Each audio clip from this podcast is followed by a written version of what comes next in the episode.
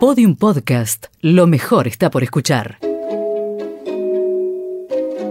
Que la cuenten como quieran es una frase que sintetiza a la perfección Deja que hablen. La historia es como te la cuento yo. La hizo famosa el jugador Daniel Osvaldo, de quien en ese entonces la prensa hablaba más de su comportamiento fuera de la cancha que de su desempeño en Boca Juniors. Los colores. Qué importante resulta ir bien vestido al estadio. Y no, no crean que estoy repitiendo el típico sermón de una madre que aconseja a su hijo salir bien luqueado de casa, vaya donde vaya. Estoy hablando de algo que va más allá, porque es cierto que para alentar a tu equipo vos podés elegir la ropa que quieras, pero hay algo en común que tienen los hinchas, y es el sentimiento de pertenencia. El club les pertenece y sienten que desde su lugar de aficionados forman parte del mismo.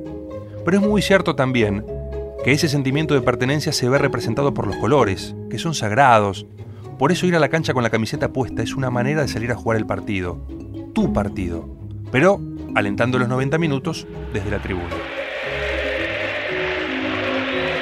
Un 26 de marzo de 1994, en la segunda división de fútbol argentino, debían enfrentarse Chacarita contra Almagro, dos equipos con historia, bien de ascenso, dos equipos con camiseta tricolor que comparten en la misma dos de los tres colores que los representa, y que además, en ese entonces, compartían proveedor de indumentaria.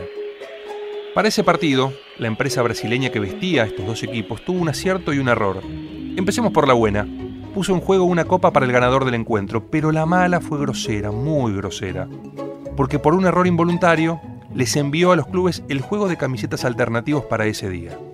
El tema era que esas camisetas suplentes eran prácticamente iguales, blancas con vivos de colores en la parte superior, mismo diseño, mismos colores lo que los diferenciaba era una franja roja en un caso y celeste en el otro. De esa manera, era imposible poder jugar y a ese acuerdo llegó el árbitro del partido junto con los capitanes. Así lo recuerda el capitán de ese Chacarita, Darío Chechia, la incertidumbre que vivió el vestuario minutos antes del partido. Era imposible poder diferenciarnos, bueno, y estuvimos ahí que siempre en la previa viene el juez de línea o, bueno, lo que antes era el comisario deportivo y eras el cuarto árbitro con el tema de la de la ropa, sí, que bueno, que sí, que así no se puede jugar, o no, pero sí lo tenemos que jugar. Yo no recuerdo si entre semana teníamos un partido y se complicaba bastante no jugarlo. Eh, y obviamente la, la obligación del equipo local era cambiar las camisetas, pero no había, no teníamos otro juego de camisetas. Eh, bueno, y presionando logramos salir a la cancha, porque el árbitro lo quería suspender antes de salir a la cancha, directamente no, logramos salir a la cancha, la cancha estaba que explotaba, sabíamos que eso iba a jugar a favor nuestro.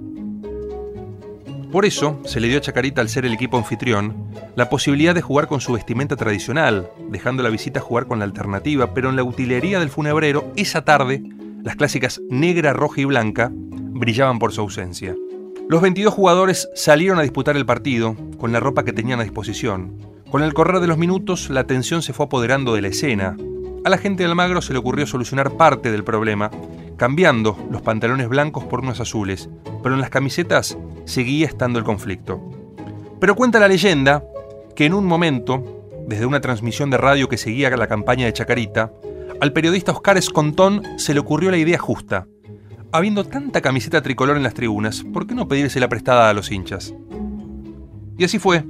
La voz del estadio fue la encargada de pedirlas, y esos hinchas, empapados del sentimiento de pertenencia, prestaron gustosamente lo que ellos llaman el manto sagrado. Por eso, algunos futbolistas jugaron de manga larga, otros de manga corta, algunos jugaron con camisetas con diferentes sponsors, en fin, lo importante era otra cosa. Lo que acá importaba eran los colores. Conseguimos las camisetas de, afuera, empezamos, no, pero imposible, el hábito es imposible porque no vamos a poder conseguir todos los números. Bueno, intentémoslo y empezamos, empezamos a, hablar con, la gente de con la gente de la tribuna, con todos, y bueno, a ver, eh, juegos de camiseta, camisetas, camisetas, y así fue que, que empezaron a aparecer las camisetas y obviamente con distintas publicidad, con distintos modelos, o sea, siempre la tradicional, ¿no? Buscamos, bueno, la tradicional, a ver, y con distintos modelos, modelos de hace 10 años, de actuales, con otra publicidad, con otra marca, pero aunque parezca mentira, desde, desde la tribuna aparecieron apareció un juego de camiseta, el 2 al 11. Y que la cuenten como quieran.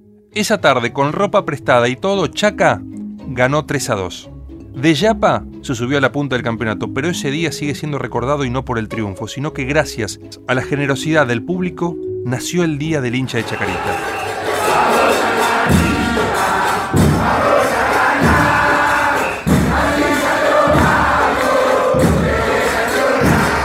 Porque a su manera, esa tarde también jugaron y ganaron el partido. Todos los episodios en podiumpodcast.com y en nuestra aplicación disponible para Apple y Android. Seguimos en facebook.com barra podiumpodcast y en Twitter arroba podiumpodcast.